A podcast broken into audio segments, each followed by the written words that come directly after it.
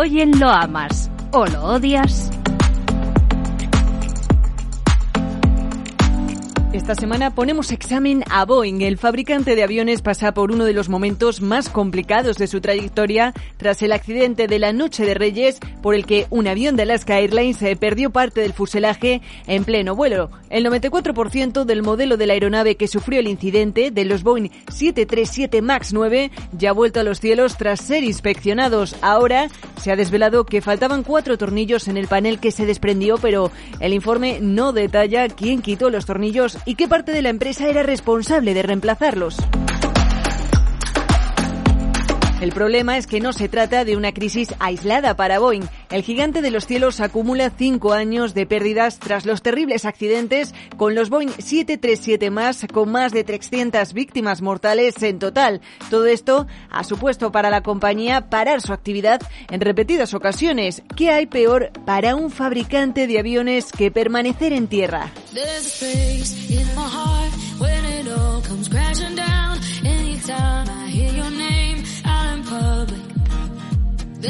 Boeing se enfrenta de nuevo al peor de los escrutinios. ¿Prioriza a sus inversores frente a la seguridad de sus equipos?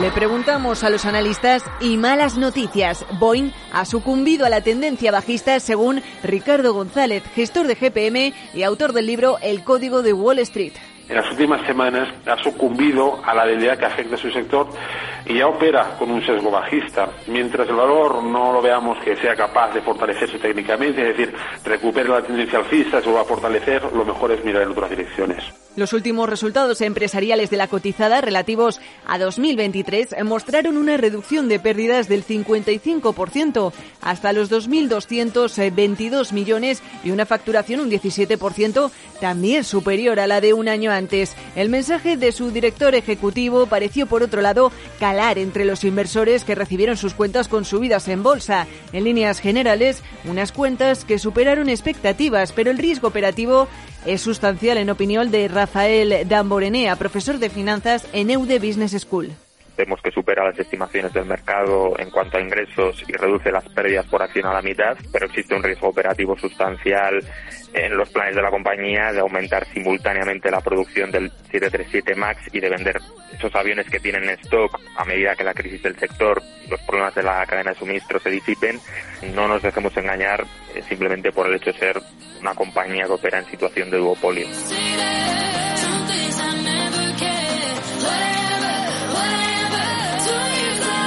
Por su parte, Spirit ha optado por retrasar sus previsiones financieras para el próximo ejercicio hasta tener mayor claridad sobre cuándo aumentará la producción de aviones de Boeing. La confianza de la cotizada con los inversores está en entredicho y sus competidores lo están aprovechando sin ir más lejos, mientras la empresa norteamericana hace frente a la última de sus crisis, Airbus ha tocado máximos históricos en bolsa.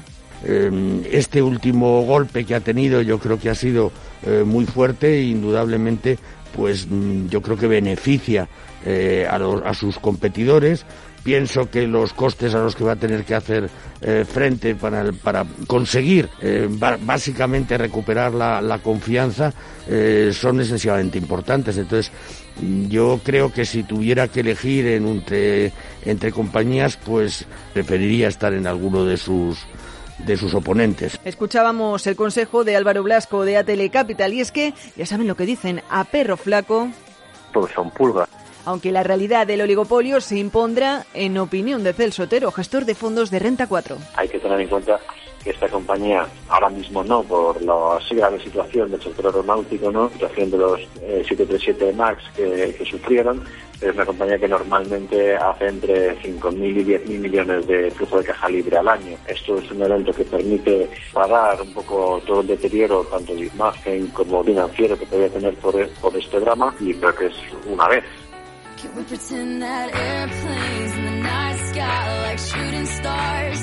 Los cielos no están despejados para la cotizada. Se esperan turbulencias que directivos de Boeing han reforzado. Ed Pearson, un exalto directivo del fabricante de aviones, señalaba recientemente en una entrevista a The Angel Times eh, que no volaría en un 737 MAX debido a las fuertes presiones a las que están sometidos sus eh, trabajadores en la fábrica en la que se producen valoraciones que los expertos del mercado pues tienen muy en cuenta a la hora de tomar sus decisiones. El director de inversiones de Cow Markets y de zona Value Global preferiría observar el valor desde la barrera.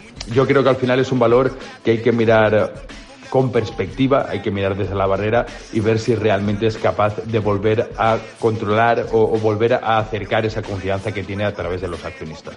Estas son las razones por las que el director de Zona Value Global cree que Boeing es una compañía que puede dar todavía algún que otro susto al inversor en bolsa. Ya no solo del percance con Alaska Airlines, sino con los percances que ha tenido con aviones anteriores que cada vez están mermando más esa confianza de cara al inversor que tiene miedo de que pueda ocurrir algún evento que haga que la compañía vaya por algún camino no deseado. Ya no hablo de una quiebra, sino que pueda tener rechazos de pedidos, su producción disminuya, los pedidos, como digo, vayan reduciéndose, porque también Ryanair ha puesto un, poco de un, un, toque de atención sobre uh, Boeing precisamente por las calidades de los productos que está entregando. Y si comparamos a la empresa norteamericana con su rival europea, con Airbus, la conclusión para Alberto Iturralde, responsable de Operativa DAX, es que no tienen nada que ver.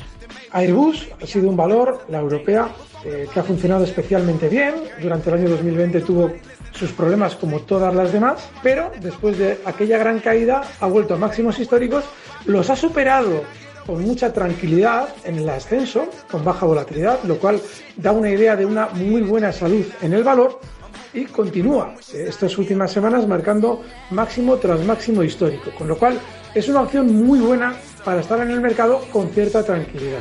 Y aunque lo normal es que Boeing también acabe subiendo en bolsa por el castigo que ha tenido, Iturralde tiene clara cuál sería su elección entre la europea y la norteamericana. Lo lógico es que con el tiempo Boeing, la americana, también suba, pero la vida que le puede dar al inversor es muy distinta a la que probablemente le va a dar a Airbus en Europa. Así es que si tuviera que elegir una de las dos, me quedaría con Airbus. Pues hasta aquí el análisis en esta sección eh, que hoy hacemos a Boeing con serias dudas, eso sí, en su futuro bursátil.